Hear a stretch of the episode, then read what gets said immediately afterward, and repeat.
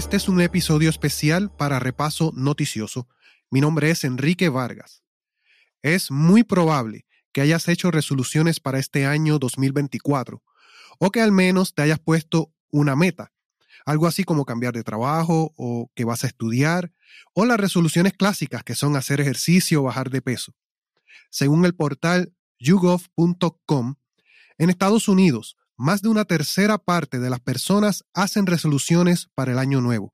Y si tienes menos de 30 años, es más probable que te hayas propuesto una meta para este año. Sea la meta que sea, seguramente envuelve dinero. Y es por eso que la Asociación de Bancos de Puerto Rico tiene una campaña en las redes sociales con recomendaciones para que le des un chequeo a tus finanzas este año.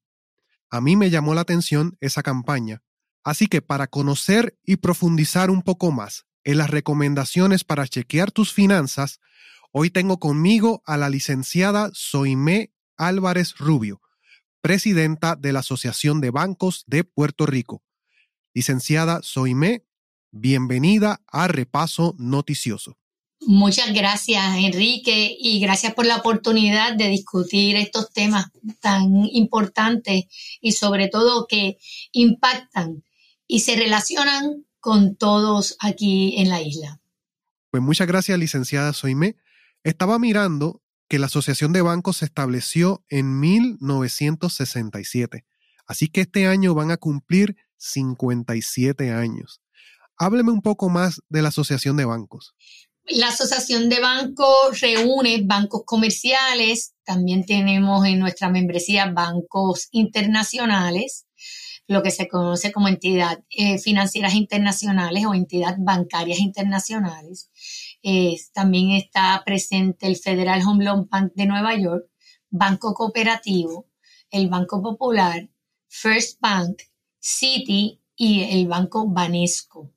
Eh, dichas instituciones son miembros de la asociación y se compone a su vez de comités donde se dividen ciertos áreas que influyen en las instituciones financieras, como por ejemplo el comité de presupuesto, comité de hipotecario, el comité de auto, comité contributivo, comité legal. Y estos comités son los que alimentan y nos dan eh, la información necesaria y nos ayudan a educar al público en general. La Asociación de Banco tiene dos figuras importantes. Número uno, ser la representación de la industria y salvaguardar las finanzas y los recursos económicos y la permanencia y estabilidad de las instituciones financieras. Y como segundo también, y no menos importante, el poder apoyar a ese cliente que al mismo tiempo es ese consumidor a hacer las mejores decisiones en la educación, eh, tanto de educación financiera como ante el fraude, que para nosotros ha sido eh, eh, bien importante el poder combatir el fraude y para nuestros empleados que sobrepasan ya los 9.000 empleados en Puerto Rico, la educación ante el lavado de dinero y terrorismo para las instituciones financieras en Puerto Rico. Wow, eso se escuchan temas muy serios. Yo leí sobre esto en su objetivo. Entonces voy a leer uno de los objetivos que dice diseminar todo tipo de información financiera y económica que se considere de interés para la comunidad y mantener las mejores relaciones con la comunidad. Así que yo, yo supongo que la campaña que tienen ahora de recomendaciones y el chequeo de las finanzas, pues tiene que ver con este objetivo y de lo que me estaba hablando hace un momento. Sí, correcto. Tiene que ver con el objetivo de educar financieramente y a eso le hemos añadido que ha ido en alzada todo lo que tenga que ver y ayudar para detener al fraude esquemas de fraude, cómo poder levantar banderas y ahora eh, estamos ingresando eh, la campaña sobre explotación financiera que definitivamente afecta tanto a nuestros adultos mayores o personas incapacitadas y el rol de las instituciones financieras juegan un rol muy importante para detener la explotación financiera de nuestras personas de mayor edad prácticamente me presentó su invitación para un episodio futuro de Repaso Noticioso para hablar sobre ese tema. No tengo problema. Y es bien interesante eh, porque tiene un reglamento bien particular, hay unas señales bien particulares, unas banderas rojas bien particulares que tenemos que dar a conocer al, al público para que las personas estén pendientes y los puedan reportar. Sí, y de todas maneras, para saber si uno está teniendo problemas en sus finanzas, lo primero que uno debe hacer es hacer un chequeo eh, de las finanzas. Así que vamos a ir a través de, de las recomendaciones que está presentando la Asociación de Bancos para hacer un chequeo de finanzas ahora a principios de año. El primer punto que presentan es verificar y actualizar tu presupuesto. Y, yo creo que este consejo es la base de todo. Pero para estar bien seguro de lo que estamos hablando, ¿cómo ustedes definen presupuesto? Presupuesto es un plan escrito de tus ingresos y gastos que te ayuda a hacer mejor uso de tu dinero. Muchos tenemos en nuestra mente, sí, sí, yo tengo un presupuesto, porque pues tú te sabes lo que tú te ganas de memoria y a lo mejor sabes de memoria lo que pagas de casa, a lo mejor sabes de memoria lo que pagas de carro, pero eso no es un presupuesto, eso es una idea. Presupuesto es el sentarse, el escribir, el hacer las columnas para poder eh, llevar ese presupuesto de la mejor forma posible logrando el objetivo principal. ¿Y cuál es el objetivo principal? El mantener el control de tu finanza y te va a ayudar a vivir de acuerdo a tus ingresos. Y los ingresos no tan solo son sueldos, puede ser sueldos, pueden ser bonificaciones, pueden ser ayudas del gobierno que nosotros recibamos y demás. Así que siguiendo un presupuesto, eh, las personas podrían pagar las cuentas a tiempo, controlar los gastos, tendrían disponibilidad para ahorrar, lograr metas económicas y a su vez prepararse para recibir cualquier situación de emergencia o catastrófica o inesperada. No necesariamente es una emergencia, pero es un gasto inesperado lo más básico entonces del presupuesto es saber si los ingresos menos los gastos no me dan un número negativo. Bueno, definitivamente. hay diferentes técnicas, pero lo primero que hay que hacer es preparar una lista del el ingreso neto mensual, los gastos fijos mensuales, ahí estamos hablando de luz, de agua, de seguridad, de contribuciones, gastos no esenciales y los misceláneos. En el ingreso neto mensual es básicamente cuánto tú te ganas, tanto tú como tu pareja, ¿verdad? Si, si hay una pareja o hay personas que también contribuyen en el hogar, eh, mamá, papá, abuelo, tía, o hasta inclusive ahora los hijos de uno pues como que se están yendo más tardecitos de las casas y ellos están contribuyendo en el hogar, eso también se pone en consideración en cuanto a esos ingresos. No se debe incluir ingresos que no estás seguro que vas a recibir. Como por ejemplo, ay, recibiste una comisión en tu, en tu trabajo de 400 dólares cuando finalizaste el año por todo lo que vendiste. No necesariamente esa comisión va a ser igual, al igual que las bonificaciones. Cuando hablamos de gastos fijos mensuales, tenemos que considerar ahí lo que pagamos de hipoteca o lo que se paga de renta. Aunque no se tenga un compromiso financiero con una institución, sigue siendo un gasto fijo mensual lo que usted paga de renta. Aunque sea a su papá, a su abuelita, porque vive arriba o, vive atrás, hay que incluirlo como gasto fijo mensual. Lo que paga de automóvil, sería genial que en eso que pagas automóvil ya uno sabe cuánto uno gasta semanalmente en la gasolina de ese automóvil. Y esos son gastos fijos porque sin gasolina pues el automóvil, ¿verdad? No corre a menos que lo tenga híbrido o lo tenga completamente eléctrico, ¿no? Eh, agua, luz, celular, si todavía tiene teléfono en el hogar o paga líneas de teléfono, también hay que empezar a incluir todo lo que nosotros pagamos en nuestros hogares del Wi-Fi, ¿no? De la conexión por Internet. los cables TV, cuántos más o menos se gasta mensualmente por alimentos, educación, los gastos médicos, si hay una enfermedad crónica que ya de por sí usted sabe que mensualmente se gasta tanto por deducible de insulina o porque tienes que ver un especialista y eso ya es algo recurrente, pues tienes que incluirlo en tu presupuesto. los pagos de tarjetas y préstamos personales, como al igual préstamos estudiantiles.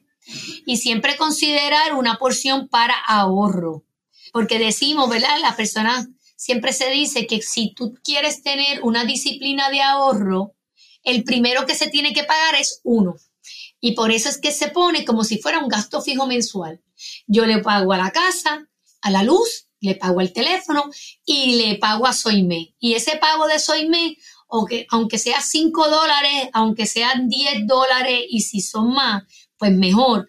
Debe ser un gasto fijo mensual, que es lo que te va a ir llevando a largo plazo a tener una cantidad deseada de ahorro.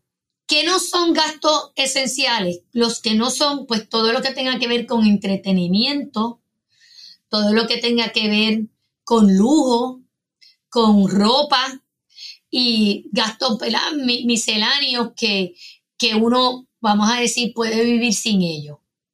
Así que ya últimamente nosotros nos estamos haciendo de unos gastos mensuales por aplicaciones para ver películas, streaming, pero hay, aquí hay una polémica si eso se debe considerar como un gasto esencial o un gasto misceláneo, porque verdaderamente podemos vivir sin ello, ¿no? O podemos vivir con varios o con uno y no con todos uno tiende, ¿verdad? No quiero decir marca, pero uno tiende a tenerlos todos. Y todos te proveen diferentes eh, series, diferentes películas, pero lo quieres tener todos. Y cuando uno se sienta y empieza a sumar, lo que te cuesta. Ah, pero si nada más son 10 dólares. No, si nada más son 11. No, si la aplicación de la música también son 11.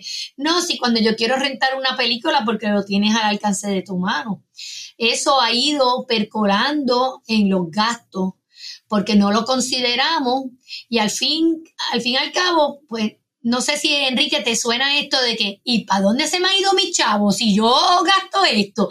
Pues muchos de estos chavos se te han ido en estas cositas que al alcance de tu celular, como son 5 dólares, son 3 dólares, son 4 dólares, no te fijas y al acumularlo, pues entonces puedes tener 400, 500 dólares al finalizar el año.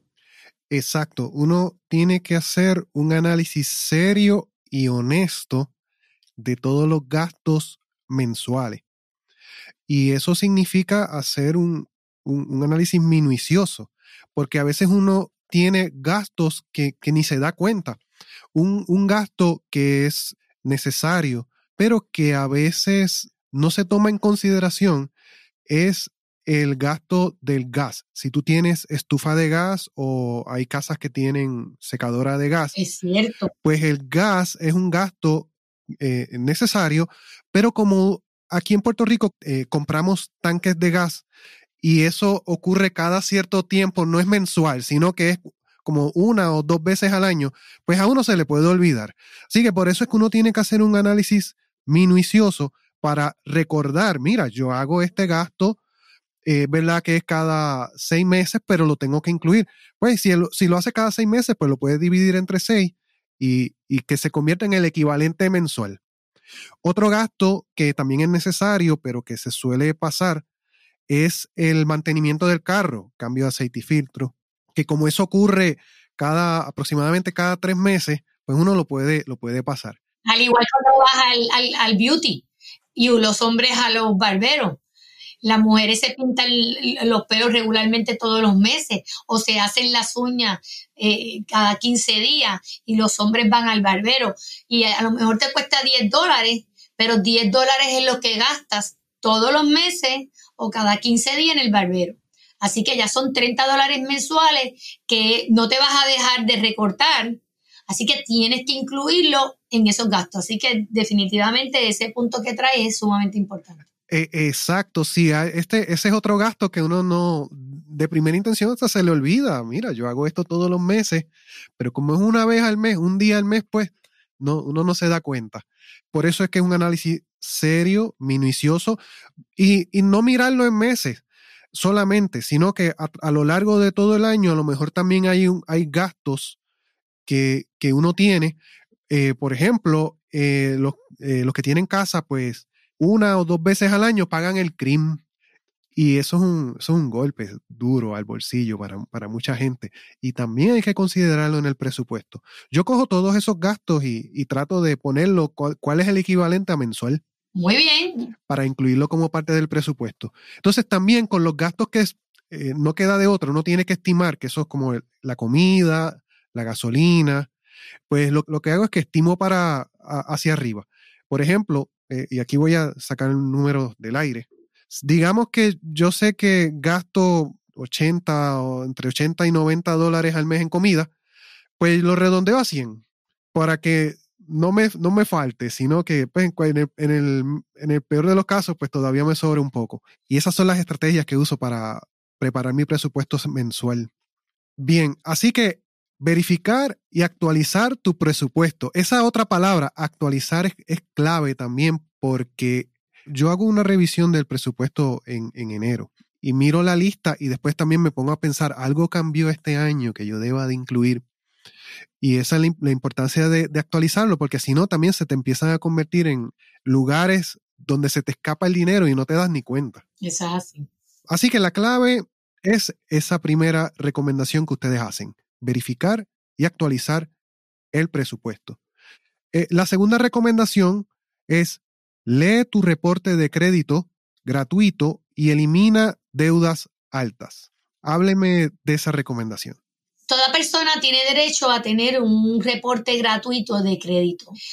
Este reporte de crédito te va a dejar saber cuál es tu puntuación, cómo está tu crédito, si en algún momento tuviste alguna baja de algún año en específico, una situación inclusive te deja ver si tú ves algunos gastos que tú nunca tuviste, pues entonces eso te puede levantar bandera que te pudieron haber este, hackeado o robado tu identidad. Y entonces ahí pues comienzas obviamente un proceso legal. Eliminar las deudas altas es a consecuencia que uno tiene que verificar cuáles son las deudas más altas en relación, por ejemplo, a una tarjeta de crédito. ¿Cuál es la tasa de interés de una tarjeta de crédito y cómo puedes bajar esos límites de esas tarjetas de crédito para que los propios intereses no, te coman este, prácticamente todos tus ingresos o tus presupuestos o te afecten el crédito? Muchas personas lo que hicieron ahora es tratar de coger una tarjeta de crédito y utilizar esa tarjeta de crédito con la disciplina de todos los meses saldarla. Y la tarjeta de crédito que ya tenías trepada hasta el techo, pues seguir mandando un poco más hasta donde pueda del mínimo que te solicitan para empezar a, para empezar, ¿verdad? a bajar con rapidez esa tarjeta de crédito que tenías hasta el techo. Y, la otra, definitivamente tienes que tener esa disciplina de liquidarla todos los meses, ¿verdad? No dejar que esa otra que estás cogiendo por necesidad, pues también suba hasta el techo, porque si no vas a tener esas dos, esos dos problemas. Así que esa es, es la recomendación que estamos dando para que se sienten a evaluar eh, y tratar de definitivamente eliminar esas deudas. Por eso es que siempre los expertos en finanzas te dicen que lo primero que uno debe liquidar es el hogar, la casa. Eh, ¿verdad? Son unos intereses que uno está pagando en la medida que uno pueda ir aportando al principal del hogar, porque casi siempre las deudas de hipoteca son las deudas más altas. Cuando nos vemos liberadas de esas deudas más altas, la vida financieramente se simplifica. Sí, y, y también este consejo, en este consejo se ve claro cómo lo primero que uno debe hacer es actualizar su presupuesto para saber si uno puede eh, llevar a cabo esas técnicas de pagar más al principal de las deudas, sobre todo la de las tarjetas de crédito, o incluso si realmente uno puede estar liquidando esa deuda todos los meses.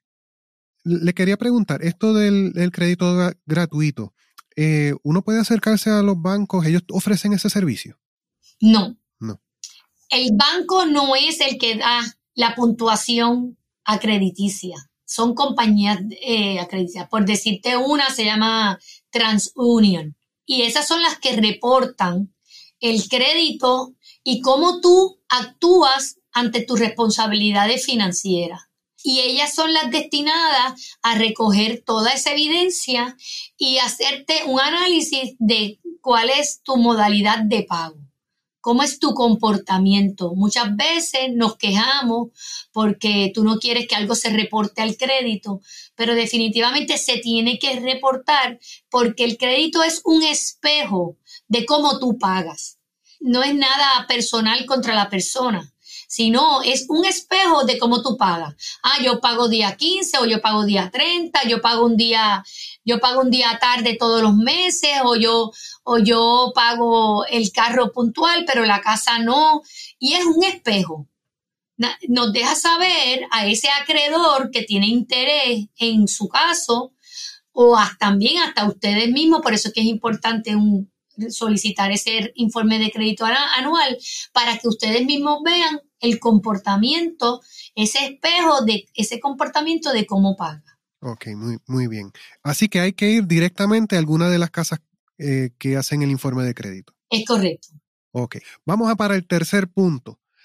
Busca un seguro de vida y aporta a tu fondo de emergencia. Nuevamente aquí hay como dos recomendaciones eh, juntas. hábleme de esta recomendación.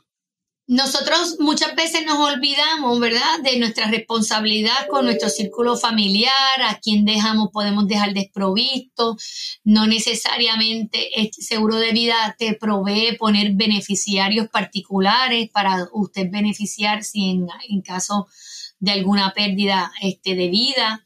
Y todo lo que contiene también los seguros, ¿verdad? Es importante revisar eh, qué seguro se tiene, Muchas veces las personas piensan que porque ya pagué el carro no tengo que pagar el seguro y verdaderamente no lo tienes que pagar porque casi siempre los que te piden el seguro obligatorio son para asegurar el acreedor, ¿verdad? Como cuando usted va a hipotecar una casa, el, el financiero le solicita un seguro lo que se conoce un seguro como hazard, ¿verdad? De fuego, huracán y terremoto, pero es para asegurarle la propiedad a ese acreedor. Al igual que ese carro que usted paga su seguro privado, en caso de robo, se le solicita ese seguro, no es el seguro compulsorio de que te impone el Estado, ¿no? De responsabilidad a un tercero, es el seguro de, de tu bien, ¿verdad? Tu bien inmueble tu bien mueble, perdón, que queremos asegurarlo. Y ahí la costumbre de que cuando tú terminas de pagar tu letra de carro, ya tú no pagas tu seguro. Pero sabrás que si se te roba el carro o tienes un accidente, pérdida total, ahí no hay seguro del vehículo, porque ya tú lo dejaste. Así que de vez en cuando hay que sentarnos y ver cómo están nuestros seguros y es recomendable pues tener un seguro de vida. Inclusive hay personas que ya están incorporando con el alza de diagnósticos de cáncer, ya están incorporando un seguro de cáncer que ayude a pagar cualquier tipo de, situaciones que suceda, Dios no lo quiera, eh, tenga un diagnóstico desfavorable de salud. Así que lo seguro debe ser un componente que anualmente debemos sentarnos y debemos evaluar. Por ejemplo, siempre nos pasa esto, tenemos una propiedad y le hemos ido haciendo mejoras, pero yo la tengo asegurada tal y como yo la compré. No está asegurada con el cuartito que le hice atrás, tampoco está asegurado la terraza, tampoco aseguré esta otra cosita. Entonces sucede algo inesperado, como lo sufrimos todos, y de pronto cuando le voy a reclamar al seguro, pues yo no tengo cubierta para eso. O el seguro no me cubría para eso porque no estaba en zona inundable y no cubre tal término y tal condición. Así que siempre es importante cuando se comienza el año hacer una revisión de los seguros. Se recomienda tener un seguro de vida Y esto de aportar al fondo de emergencia, pues todo en, todos en Puerto Rico lo hemos vivido. Desde, desde los que sufrimos María, posteriormente sufrieron terremotos, posteriormente vino un COVID y estos fondos de emergencia vinieron a formar parte importante hasta de nuestra subsistencia porque de estos fondos de emergencia es que cogíamos los chavitos pues para ir a comprar la comida, para ir a comprar los alimentos o para ir a comprar un, un panel de madera y poder tapar la ventana en lo que tengo el dinero para que el seguro o yo compre la ventana. Así que definitivamente se debe tener un fondo de emergencia que no debe ser menor a tres meses eh, de tus gastos regulares mensuales y que debe ser parte del presupuesto, que uno todos los meses aporte a ese fondo, que era lo que estábamos, lo que estaba hablando al inicio, como que se paga a sí mismo, me pago Enrique. Y, y entonces veo que no solamente se limita a seguros de vida, sino que también a otros seguros, seguro del hogar, seguro del vehículo, que se haga un análisis de seguro. Y claro, esto es parte del presupuesto porque un seguro no lo paga con cierta regularidad. Y si no lo paga, no te cubre. Aunque lo lleves pagando toda una vida. Tú tenías que mandar el segurito del carro. No lo mandaste. Ese día tuviste un accidente, no estás cubierto. Sí, son, son muy estrictos los del seguro. Y que sí, entonces es parte también del, del presupuesto, que cuando uno revisa el presupuesto, pues está el bloque de los seguros y entonces uno debe darle una mirada más, más cuidadosa a ese renglón. Vamos para el próximo. Empieza a recopilar tus documentos para la planilla. Yo encuentro ese, esa recomendación muy puntual, porque si uno empieza, más si pudiera uno empezar antes, pero como mínimo, si uno empieza ya desde enero, seguramente ya hiciste todas las gestiones antes de abril. Yo creo que a veces, yo creo que esto yo lo recibo de los CPA y la queja todo el tiempo, porque los pobres contables, que son los que tienen que preparar la planilla, siempre están peleando con los clientes, que el cliente todavía no le ha traído los papeles de, de hacer las planillas. Así que definitivamente hay personas que tienen una caja de zapatos y ahí van poniendo todos los recibos. O sea, cada persona tiene su manera de cómo este, recopilar los documentos, eh, los mismos talonarios de nómina, eso es responsabilidad, ¿verdad? La W2 es responsabilidad del patrono, pero en la medida que nosotros tengamos los documentos este, de forma organizada, todo es más factible. Esto lo vimos bien presente, sobre todo también en los comercios, cuando llegó el alivio económico de los PPP, de los, programas de SBA para los comercios, que muchos de estos comerciantes no pudieron solicitarlo o se le hizo cuesta arriba por no tener la documentación necesaria eh, en vigor. ¿Verdad? Ahí es que se enteraron que se tenía que registrar en un registro de comerciantes o que tenían que tener un registro, una, un, permiso único o que tenían que tener este, una planilla en, Hacienda o tenía o no habían radicado unos años anteriores de Hacienda. Así que definitivamente el, el tú ser responsable en, en una economía formal, pues te ayuda en ciertas situaciones a poder salir mejor y a, ser más rápido y eficiente en la solicitud de reintegros, de someter planillas. En la medida que tú tengas todo eso más organizado, pues menos banderas o menos inconveniente te puede encontrar la instrumentalidad pública, en este caso Hacienda, para detenerte, por ejemplo, un pago de, reintegro. Sí, así que empezar a recopilar los documentos para la planilla. A mí me gustó muchísimo esa recomendación. Y por último, únete a un plan 401k o similar para tu retiro. E, es decir, en otras palabras, piensa en tu retiro, piensa en el futuro. Hábleme de esta recomendación. Y, y ahora aquí contigo, Enrique, tengo que adelantar también, ¿verdad? Que lo vemos tanto eh, incluir también el pago del seguro social. Muchos de los que trabajan por cuenta propia pueden pagar contribuciones y demás y no se pagan a ellos al seguro social.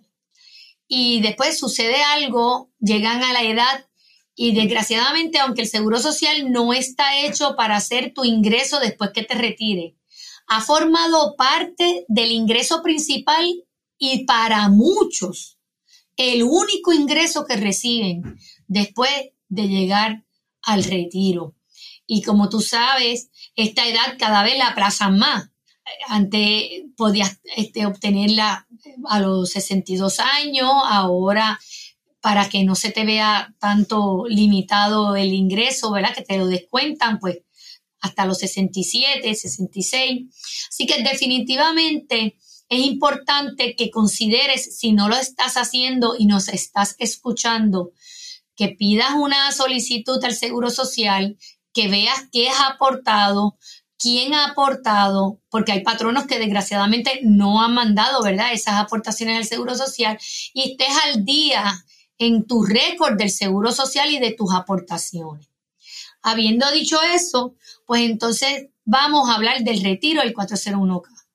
Vemos cuán difícil se está viendo ahora mismo la vida de muchos adultos mayores que no tienen los medios económicos ni siquiera, ¿verdad?, para sufragar sus gastos necesarios.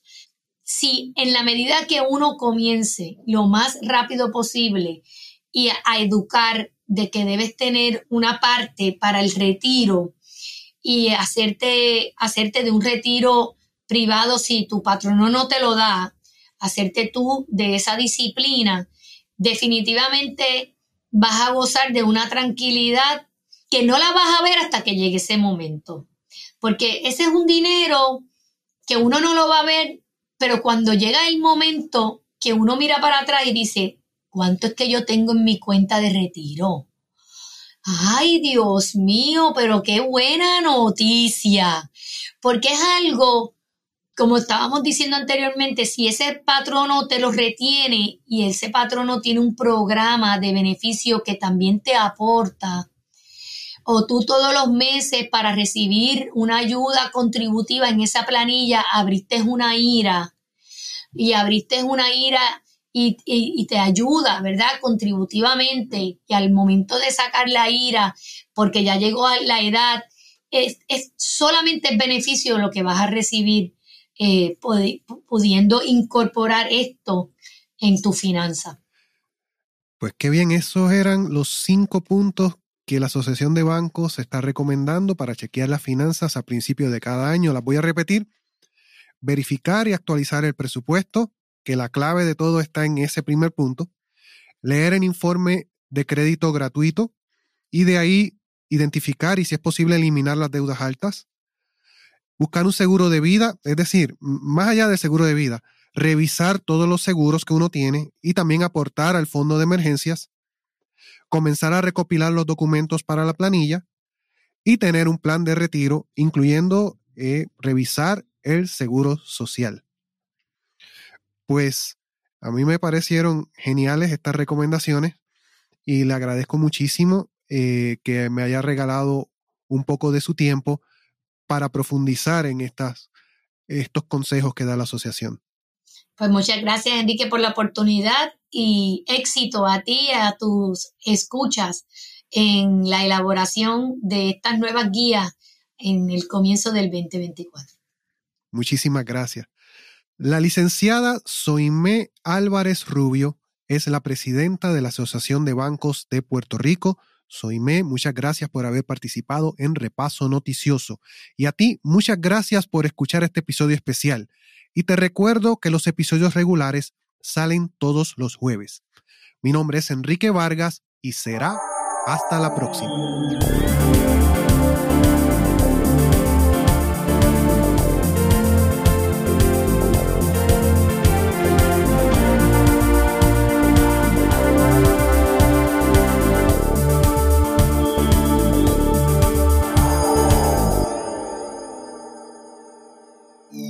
Estudio J.